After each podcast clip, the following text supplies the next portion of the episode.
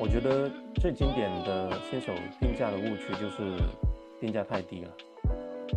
嗯，我觉得其实买断在另一个角度看，它实际上也是一种订阅，只是说你这个订阅周期特别长，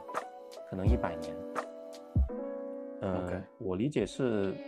用户常常会误判自己的一个需求。就我我我觉得这里其实。主要还是心态的问题，包括差评也好，或者说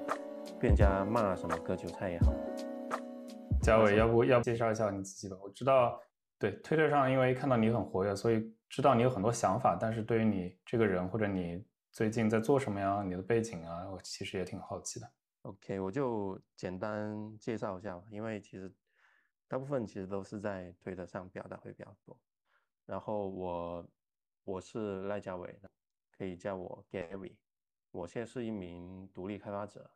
我入行的时候是开始是写前端的，做过一些早期的时候国内流行所谓 H 五游戏，还还做过一段时间微信上面的 H 五小游戏。后面做 Ruby on Rails 开发，然后也加入过小团队做技术的 leader，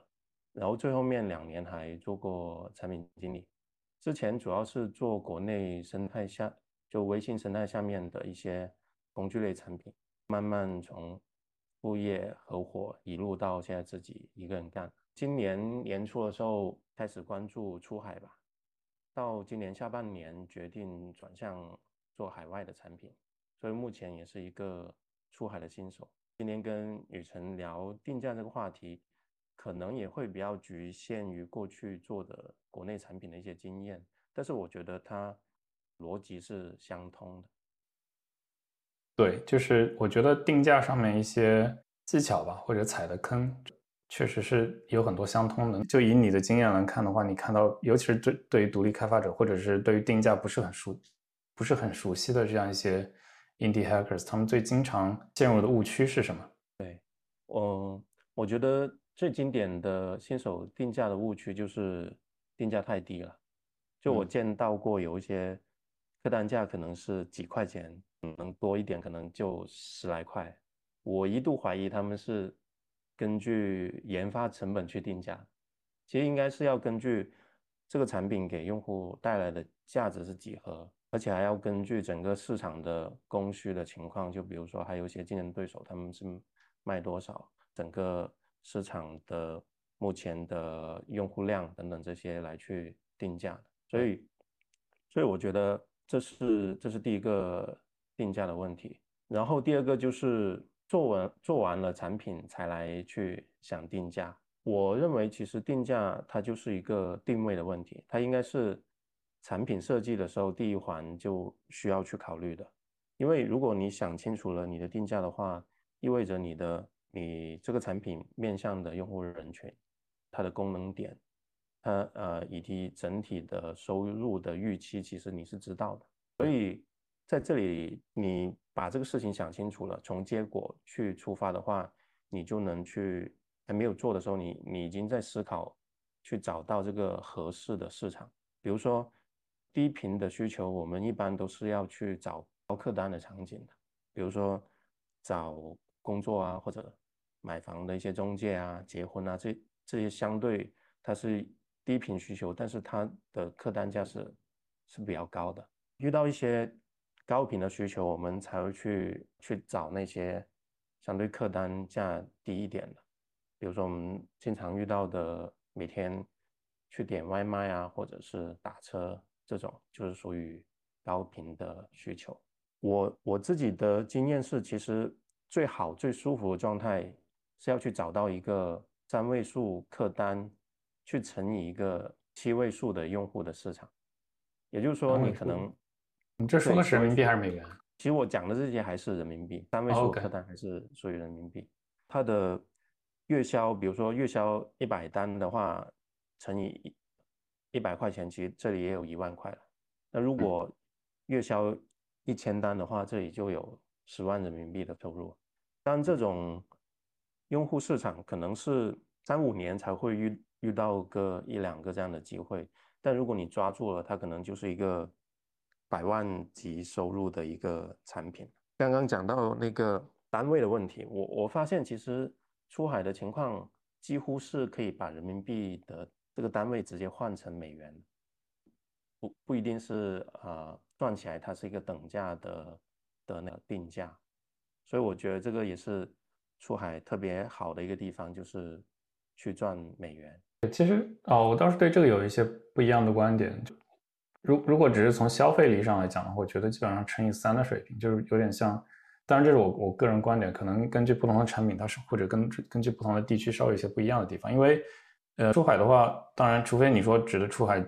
局限指美国市场，绝大部分全球绝大部分用市场用户，就比如说甚至包括欧洲，它其实消费力是比不上美国的。所以，on average 的话，我觉得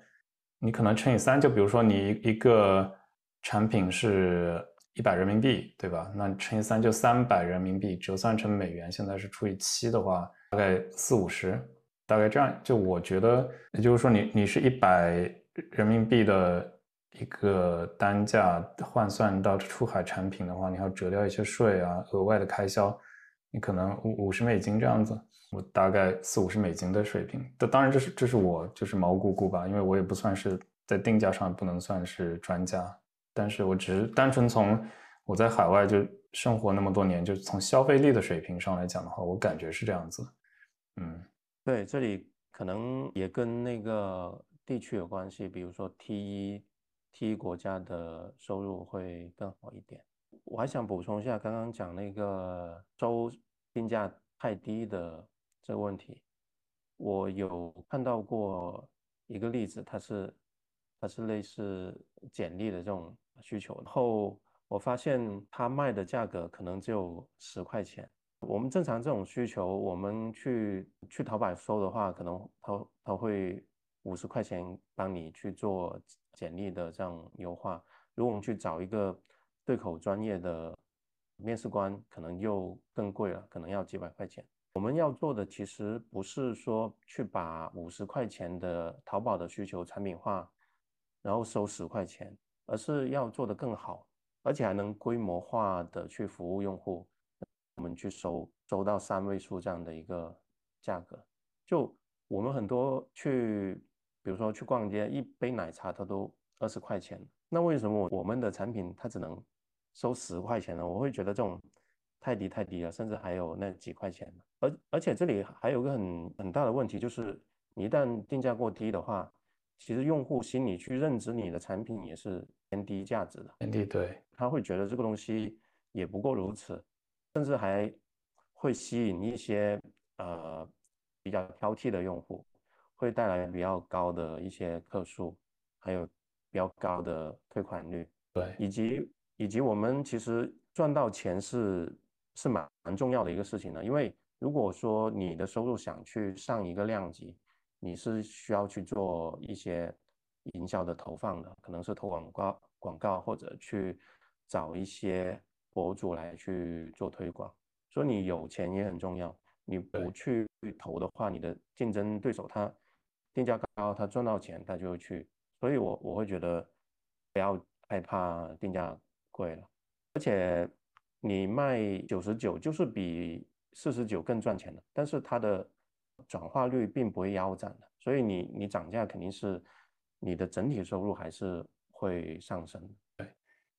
那。提到提到涨价这个点啊，当然我们其实有刚才有有好多话题可以切入切入进去，但是我们先先讲涨价调整或者准确的讲调整价格这一点吧。不管是涨价还是降价，或者变相降价或者变相涨价，就是我这里这边可能会有两个关键点，我想问一下，一个就是 how 你怎么去做它，另外一个就是你把它需要你怎么去大概估算自己的准确价格，然后把你的价格调整到哪个位置。一个是你的目标在哪，调整位置的目标在哪，另外一个就是怎么怎么挪过去，这个是我觉得是两个比较关键的一个话题吧。不知道嘉伟你怎么想？其实我觉得，在我刚聊的那个定价，它也是一个产品设计的第一环的时候，其实已经部分回答这个问题。因为我们去做这个市场的时候，我们就知道，心里知道这个品大概它的那个定价范围是在怎样的区间。出于这个区间，再结合我们身的一个优势，去判断自己适不适合去做这个市场。那这时候其实你已经知道自己想要的定价大概是在哪里了，所以这个自己呃心理定价的怎样定价才是合理的，这时候你没做的时候你已经知道了。第二个是怎么去将这个价格逐步的去调整到你想要的这个区间。我是觉得要根据运营的情况，我认为是没有最佳的一个固定的定价的，因为每个时期都有不同的外部环境，包括竞争的一个情况，我们研发成本的变化，这里可能还涉及到一些。服务器啊，第三方 API 等等这些东西的成本，以及我们短期经营的目标，有的人他的经营策略可能是会偏短期一点的，这也没有对错，可能跟整个市场环境是有关系的。所以这时候他的定价策略可能会偏激进一点，会希望用户是尽早的去付费，把这个付费率提得更高一点。品类不一样的话，定位。那个定价也是不一样的，比如说工工具的定价就一般会比较高一点，因为高净值的用户比较多，离钱近，那这样的话帮用户赚到钱，你你这个工具收费贵一点，用户也是买单的。具体怎么去调整，就是有想法的时候，其实就可以去做 A/B 测试，就不要害怕去调价，说被用户发现什么的。其实你用户量少的时候。没有人在意你调价，他们可能不知道。第二个是，你还可以做到，就是老用户是不会受影响的，你只是新用户去适适应那个新的定价而已。但是这里有个问题，就是不要轻易的降价，因为你涨价，前面老用户他买了，他心里不会不不平衡，但是降价的话，他就会觉得自己前面买亏了，所以。就会有的用户会过来找你投诉、退款什么的。我这这里追问一个小细节，就比如说刚才说到尽量呃照顾照顾老用户可以理解嘛，但是比如说涉及到一些订阅制的，对吧？你老用户是一直用，尤其是你可能你的服务也在增加一些功能，导致你整体运营成本上升以后，那这部分老用户他可能基数也不小，他们是每次订阅的时候是一直用这旧的比较低的价格吗？还是说会在未来某一个时刻？比如说，把它的订阅价格也涨价。我们在用户的这个服务周期里面，其实我们是已经达成了一个契约的，就是你花了这个钱买这个服务，所以在你这段时间里面，你剩余的有效期，当然这个是不变的。但是你如果会员过期了，那可能你就是要按我们最新的那个定价来去续费了。新的定价可能会带，也会带了一些。更新的一些、更高级的一些功能啊，所以它相应的其实用户也是会理解，不是只是单纯的说一下涨了一倍的价格，这样当然是很难，有些用户是很难接受。我觉得 OK，我大概听明白了。这这里就是不要用单纯用价格的思维去考虑，它可能更多的是这个产品本身，就是或者这个产品的一个 tier，一个一个子项，对吧？那可能。可能这个这个用户在我们涨价以后，这个 tier 就压根儿不存在了。这个用户如果需要续费、续续费或者是 subscribe 下一个周期的话，它可能 subscribe 是一个完全不同的一个 tier。那对应的价格有变动也是正常，因为它就是一个不同的产品。是的，而且也跟一些软件的交付方式有关。如果说你这个软件是下载安装的，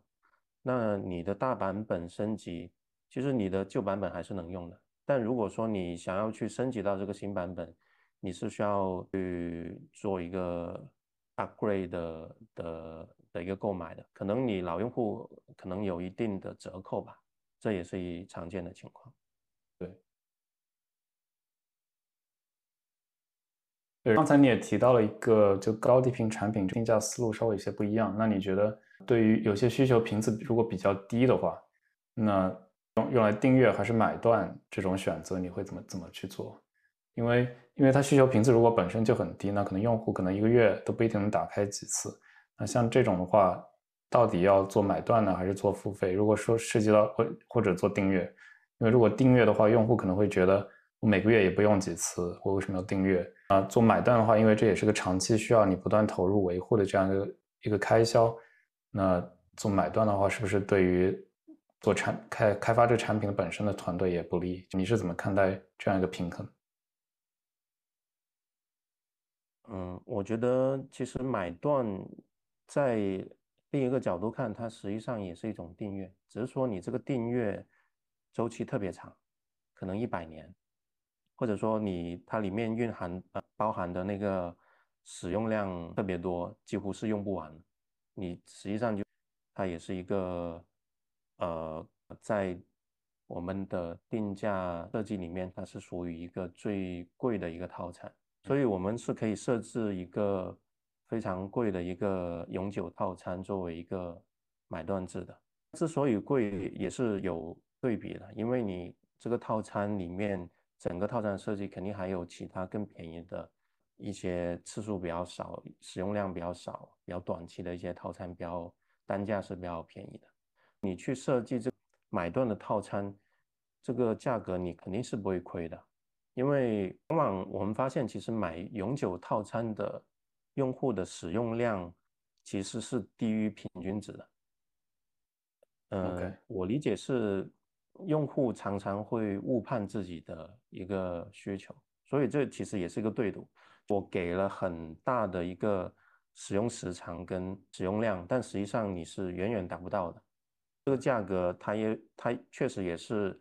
合理的，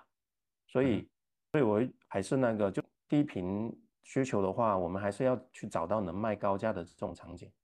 买断的价肯定肯定是最贵的，足以支撑你的持续的投入，同时还有相对价格低的这些给用户选择。如果说发现这个低频需求的这个定价达不到自己的目标的话，你你就是卖不了那么高价的话，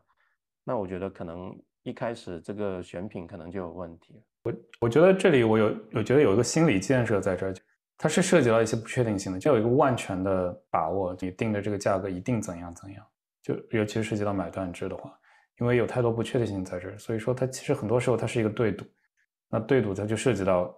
你是获益方，对吧？你有可能用户是获益方，那你也不能说把自己的 position 就自己的。位置处在一个特别优势的地位，那可能对于用户而言，那个成本太高，你可能拿不到多少用户。那同样的，你也不能太亏待自己，那那样的话可能会导致你这边未来入不敷出。所以说，它这里涉及到一个一个这种对赌的这样一个不确定性在这。对我觉得这个心理建设，尤其是对于可能以前如果没有自己做项目经验的，只是以前做在公司就是。旱涝保收的这样一些独立开发者的话，是有个心态建设在这，就是你一旦开始做自己的事情，就没有旱涝保收的说法，就多多少少在各个环节都会涉及到一些风险跟对赌。对，是的，它是一个博弈的博，也是博弈的一种嘛，就跟用户，但往往其实定价方式相对比较有优势的。其实你，我我刚我前面讲的那个。客单价三位数的市场实际上是综合起来的客单价，你可能有卖十九的，有卖五九，有卖九九，还有最贵可能卖到可能九百多，但其实综合下来，它就是三位数的一个一个客单价，可能就可能刚好过了一百的那条线，其实是很多是因为被平均下来的，所以你卖最贵的那个会员，他的买的人数肯定是最少的，但是他。可能得给你带来的收入占比可能 margin 很高，yeah，可能会蛮高的，可能会超过三分之一，甚至是二分之一。对，我觉得多多少少是有个二八二八定律的。对，是的。呀，刚才提到这个，嗯，你说了几个不同的阶梯嘛，就几个不同的套餐 tiers。那你觉得就对于制定这样一个套餐，制定这样一个是套餐设计的不同的定价的区间？你你有什么建议吗，Gary？我自己的话，我一般可能初期会设置三三档或者四档的付费的梯度，这些梯度呢，最好是加一点钱就可以到下一档，会觉得更划算。嗯，你单看某一档不会觉得很贵，但也不便宜。有点像你去看 MacBook Air 的那个配置定价，可能入门级的看上去好像挺便宜，但是你加一下配置，可能就差不多到了 MacBook Pro 的入门级的定价了。整体的感觉虽然这个讲起来没有那么量化，但它要有这种有点不上不下的感觉。呃，整个套餐的设计它其实是一个整体来的，它。有的套餐是为了促进另外一个套餐的转化的，比如说你最低的价格可能会去到九块九，这已经很便宜了。但他算那个单价可能是很高的，可能这九块九只是三天，但是你十五块又能一个月，所以你你这个九块九其实是为了去促进另外一个套餐的转化，去去让用户去买更贵的那个更划算的那个套餐。同时，它客单价是更高一点。呃，如果这三到四个套餐运行了一段时间，有观测到数据还 OK 的话，转化率还 OK 的话，可能还会去设计一个最贵的那个刚刚讲那个买断制的套餐，它是最贵的。但你只要放出去，它就会有人买的。它虽然买的人数是很少，但有的用户他呃。我们称之为他是土豪用户，他对价格是不太敏感的，而且在这个最贵的套餐上面，你可能会设计一些吸引的点让用户去购买，比如说你可以将假设你的这个产品是有返利的机制的，买最贵的那个产品，你可以给他那个返利的提成的比例更高，他可能就为了说我想去推广你这产品，我去买这个。更贵的套餐来去去赚更多的钱，通过你这个产品，它其实也是合理的。但但用户他能不能真的把这个钱赚回来，那就是看他自己这个推广做的好不好了。这只是其中的一个卖点，有一些卖点你可以做，比如说一些批量的限制，比如说终身会员他的每天用量可能是这么多，但是你永久会员的话，它可能是十倍。那对于一些呃用量是超级大，它可能已经涉及到，它可能是比较偏工作需要的，他可能就会去买这个，甚至是因为工作需要，他可能是公司报销的，那他对价格这个又更加就不敏感了，因为他可以去公司买单，所以对，这是一些，还有常规的，比如说我们去看那个整个。套餐的整个设计的评价，它的效果一般会去看，因为它是它是一个整体嘛。那我们可以将这个付费页面的收入，比如说 A 版的这个套餐的收入，去除以这个付费页面的 PV，来去得出这个它这个每个 PV 大概的价值，对比那个 B 的这种套餐的这个策略来去衡量这个差异。还有一些套餐设计的小技巧吧。我觉得这个也可能跟算是定价心理学的一种，就比如说价格歧视，或者说是价格差异。我们很常见的就是电影票有有学生优惠了，Apple Apple 的产品是有教育优惠了。那在这种情况下，他们这个价格是比较低的，但是又不影响正常普通用户的购买。他们这个是通过这种方式来去分开。I see。对，然后刚才还有一个误区，就讲到定价太低的问题。我其实很很好奇，就想继续挖掘一下这个定价太低的有哪些心理机制。当然有主观、客观因素啊，我们分析一下这里面有哪些是客观因素，哪些主观因素。我这边先先抛砖引玉一下，我觉得有一个主观因素在这，就呃，对于可能第一次直接跟客户进行沟通的开发者。或者做做自己产品的这样一个产品人，可能不习不习惯自己被被拒绝，价不敢定高了，就怕对方直接走了，看都不想看这种感觉，这是其一。我看你也提到提到就呃，好像有的产品它做出来收费以后，被被用户在下面评论骂他是在割韭菜，这个感觉这些用户就不太友好。但是好像是是有遇到过这种情况。对，不知道你你怎么分析一下这个这种主客观因素吧？就为什么，尤其是对于新手而言的话，为什么一上来喜欢把就不太敢把定价定高？对，我觉得你刚讲那个特别特别对，就害怕被拒绝。就我我我觉得这里其实主要还是心态的问题，包括差评也好，或者说店家骂什么割韭菜也好，我觉得就是把自己心态摆摆正。独立开发者也不要把这个事情想得太太特殊，或者说是比较怎样一个小而美的事情，你就把自己想象成是在做生意就好了。所以你也不能太端着，也不能太在意一些。个人的或者产品的调性，或者是外部的评价，更加不要有那种价值观的洁癖，觉得谈钱很庸俗。如果你觉得谈钱庸俗的话，那那不好好去做开源项目，对吧？想想赚钱的话，就不要说去看到一个付费产品，哎，觉得自己能做，但又不不好意思收费，做了一个开源的替代品，完了贴个捐赠的二维码。收了二十块钱还还嫌少，对，所以我我觉得就并不是说我们要去做什么那种缺斤少两的事，不是去做的那种欺骗消费者的事，而是就把它想象成就做生意而已。你楼下的水果店的老板他也不会不会说不好意思涨价嘛，他上游涨价他肯定也会涨价，他也不会因为说今天多赚了几百块钱发个朋友圈炫耀一下。都是很正常的，大家都在赚钱，所以我觉得不要太把这个事情当回事，也不要觉得要要去做一些太小而美的事情。比如，比如我觉得有一些收入几千块钱，我觉得当当然在刚上线的时候有收入肯定是好的，但其实我们不应该就收入几千块钱就就满足了。我们其实找到一个能赚钱就用户肯付费的一个市场机会，其实都是挺难的，都不好不好炒，而且也会有窗口期，就你赚到钱的时候，还是要去去想办法去把它给放大。刚有提到那个场景，就用户可能呃试试用你的产品，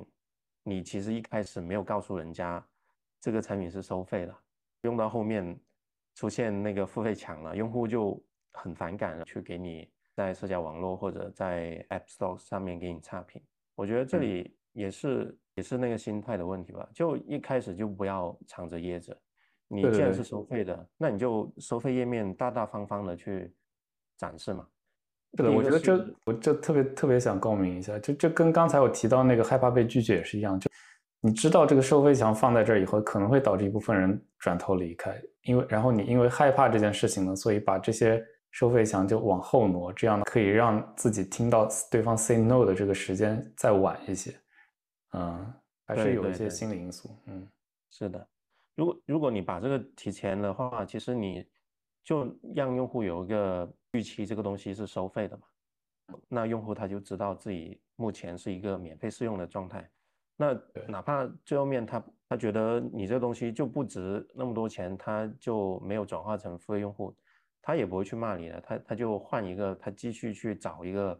免费的产品，花时间去找什么破解版啊之类的，对，就他就走了，他就不会来去骂你了。刚刚提到割韭菜也是一个蛮常见的一个词嘛，我觉得它是一个让人停止停止思考的词。因为他他把消费者当成了一个意无意识的对象，他好像就是等着镰刀来来来来割，我觉得不对的。其实整个交易其实是怎么讲？除了那些他是真的去欺骗消费者，否则的话，其实这个交易它应该是公平的。你肯定是觉得这个东西划算，你才会去买的。但我我觉得这这个。词发生在那个就是付费可能会比较多一点，但我其实我个人买过蛮多一些就是付费的课程和社群，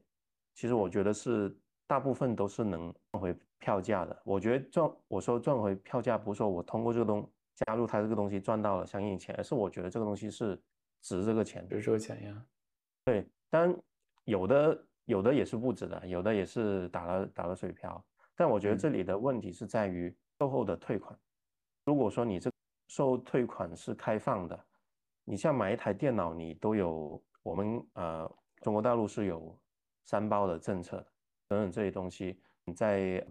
电商平台是有七天的退货。那如果我觉得把这个售后的退款给做得好的话，其实就没有所谓割韭菜这个东西，反而反而我觉得是收费整个事情，我们敢于去做这个定价，去拥抱这样的市场化，其实是更高效、更健康的。我也不是呼吁大家说回去要把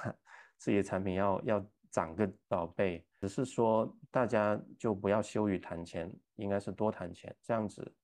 长期的结果可能是更好的，对用户而言也好，对对我们创作者也好。我觉得这是一个非常非常喜欢，也我觉得这是一个非常健康的心态，而且就是像你说的，把大家都当做成年人嘛，大家都是成年，不是小孩子。就没有谁是在骗谁，大家都是有过自己思考。那你说是不是会有一些情况，对吧？就完全没有经过任何思考，这个会有。但是 this is not your fault in this case，就是如果说用户压根儿就没有做过任何的思考，他也不知道这个东西他需不需要，他直接下来上来就做一些操作，以后开始后悔。这个准确的讲，他其实错不在开发者或者是价值提供提供方本人嘛。所以说也不要太有心理压力。对，而且你作为卖家，你其实在整个渠支付渠道上面是更加弱势的。就无论是净支付、支付宝或者是 Stripe 这些平台，一旦用户发起投诉，你首先肯定是要处理的。然后同时，如果用户去重复投诉，或者是比如说 Stripe 它是从发卡行去发起争议的话，Stripe。可能首先就先扣你钱了，你还得去给他退款，而且一些电商平台是更偏向于对消费者的，比如说那个拼多多，它是有仅退款这样的选项的，就你你的货物是不用不需要退给商家，但这个也是被一些消费者钻空子，但这是另外一个话题。我想说就是不要不好意思去收钱，你而且你在收钱过程中。可能还是处于一个弱势的一方，对，对我我这边最后一个问题就是，嗯，如何应对竞争对手的定价？你知道，就真的想要做一个产品，市场上完全没有任何竞对，这情况几几乎不太可能出现。那你就是说，如果你现在比如说竞对它有一个呃价格出来了，那你如何一般会如何应对这样一些竞竞争对手的价格？OK。我觉得竞争对手的定价是是一个竞争对手去抄你，或者说甚至去做一些恶性竞争，也是一个。我觉得这这类问题它都是类似的。对于定价这个，我觉得就是没有必要去打价格战的，尤其你是头部的时候，头部的时候你降价的话，可能的效果是杀敌八百，自损一千。但如果说你是个腰部，或者说是呃去后来去竞争的，你可能可以比头部低个百分之十到二十，我觉得就可能差不多了。那但你肯定不会比它贵嘛。觉得如果说我们去打价格战的话，低价它是带不来带不来流量的，因为你们的跟竞品的那用户渠道体量其实都不一样，所以你你。你打的那个点，用户可能根本都不是同一群用户。呃，你虽然价格是下来了，你收入下降了，但人家头部他什么也不用做，他可能他的新增也没有什么变化，也不会被你抢去。所以我觉得这时候应该是放掉竞争对手，包括如果他抄你，或者是采取其他更恶性的一些竞争方式，就。无视它，回归终究还是要回归到你这个产品和运营上面。你这个东西做的是不是用户需要的？它好不好用？你你从哪里去获客？怎么去扩大这个渠道？怎么去做更精准的投放等等这一些？对，就对我对我觉得我能 catch 到你的点，就是虽然说竞争对手价格要看，但更主要还是了解你自身产品。定价也是算是产品设计的一环。对对对。那我们这里看一下社区的一些问题，就比如说这里，呃，我看一下何雨辰嘛，嗯，不知道是不是发音是这样子。就在 Twitter 上留呃问了两个问题，一个就是呃上架及付费，这似乎与快速上线 MVP 相悖，如果两者不冲不冲突的话，那么适用语境是什么？上架及付费与 MVP 相悖，我好像不觉得相悖。啊，Gary 你怎么看？我觉得这完全是相关的。嗯，我觉得对啊，就是你定价就是定位，定价就定位嘛，所以你一开始你就知道你这个东西。应该是要收多少钱？对，然后而且就 sorry sorry，我这边打断一下，因为我觉得这个跟你一直在强调的一点很契合，就是价定价是产品设计本身的一环。那在这里就类似于上架即付费，然后付费又是产品本身，那就上架这个产品本身。对对，快速上线这个产品，包括快速上线这个产产品的价格策略是一体。我我觉得他的问题可能是。就是他做 MVP 上线的话，就没有付费环节，可能上的更快，但收费就会让它可能开发周期变长。我觉得是产品做的还不够多吧，因为你只要前面接过支付服务了，你可能就知道下一次怎么接了，你你就能复用那些代码逻辑，其实这就可能增加一两天个，可能更少的一个呃工作时间就能直接上了。啊，我明白你意思，就是说他有可能问的是 增加这个额外的开发开发工程，但是说句实在话，我我之前也经历过，就是就是一开始没有没有加付费功能，就你一开始没有加付费功能，会导致你很多思维逻辑就跟你的产品本身是不契合的，因为假尤其是你的产品如果目标是一个收费工具的话，呃，而且还有另外就是你现在一开始的时候不把付费功能加进来，就像 Gary 说的，可能并不需要增加太多额外的开发量。你后期要再加进来，然后还有一些跟一些用户的沟通啊，这些 notification，你反而得不偿失了。就是从长远上来讲，呃，是是一件不划算的事情。是的，而且，呃，你如果本来就奔着收费去，但第一个版本没有的话，而且你还没有广告的话，那你前面这流量就有点浪费了。对，然后他还提了另外一个问题是：营销先于产品构建这个理念是否只适用于已经有一定社区影响力的开发者，或者那些引号也有钱的开发者？营销这个词太大了，对我觉得换成我们开发者的角度去看，其实就是获取流量。嗯，我我觉得这里这里不是。我们上线了一个产品之后就结束了，可能百分之三十的时间我们是在做产品的研发，百分之七十的时间我们是要去思考跟去做获取流量的这件事情的。所以，我们包括定价也好，一开始选品也好，你你都要想好，我怎么样去这个东西出来之后，我们要我我要怎样去做推广，怎么样去获客，大概的。转化率是怎么样？所以我觉得这个问题，你把它理解成你只是去获取流量就好了。然后这其实是重中之重的事情，上线只是第一个里程碑。对，而且而且我觉得，不光说这个理念不是只适合适用于有一定社区影响力的，而且恰恰相反，就你越没有社区影响力，你为了就你一天就那么多时间，你也就那么多钱、跟精力、跟资本，那你投入的时候，你可能越没有影社区影响力，你就越需要去做这个流量，做做这个曝光，社交媒体曝光。你可能对于那些已经有一定的用户群体的，对吧？你可能比如说我推特上，或者是我在小红书上，我已经有几万个粉丝，那我这个时候可能我只要花一点点的精力去做所谓的营销，或者做做这种社曝光，做一些流量。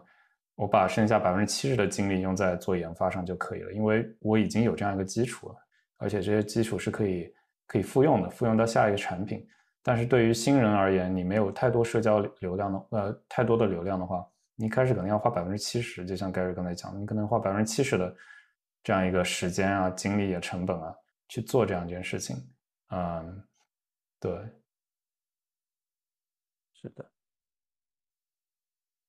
而且我觉得这里有个更关键的一点是，你本身做这个流量或者曝光，也是帮助你就指导你进行产品构建的一个很好的渠道，因为会有早期用户或者至少早期感兴趣的用户可以给你给你一些 leads，给你一些 idea，而不是说如果想象一下，我不是这种流量先于产品构建，而是反过来，那那就是我们在推特上经常看到有开发者抱怨说，不叫抱怨吧，就是啊描述一下自己心路历程，就是做出来以后没有人没有人用，或者压根没人 care，或者是这个东西它做出来就是。嗯，没有真正戳中用户的痛点，没有市场，对吧？这个是是是一种非常非常危险的事情，因为你这个时候再意识到晚了的话，你已经花了几个月甚至半年、一年时间进去了。对，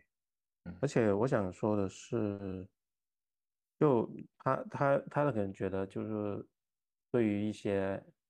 已经是在社交网络上面已经有一定 followers 的的开发者，可能。去做这个事情可能更加容易，但实际上，人家也不是第一天就有这么多的对是的。follower，他他肯定是先做了些什么东西，嗯，然后无论是呃去分享一些东西也好，或者呃比较典型的就是他 building public 嘛，然后这样的话他就才开始累积粉丝嘛，所以他也是先去做，做了之后这些也是呃随之带来的一个副产品。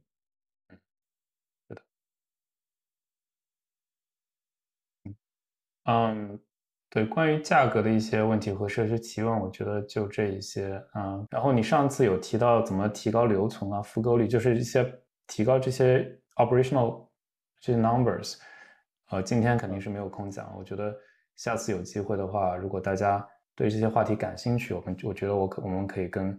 跟赖家伟、跟 Gary 再再再约一次时间，我们就深入聊一下关于这些。怎样去提高自己针对性的提高自己产品的一些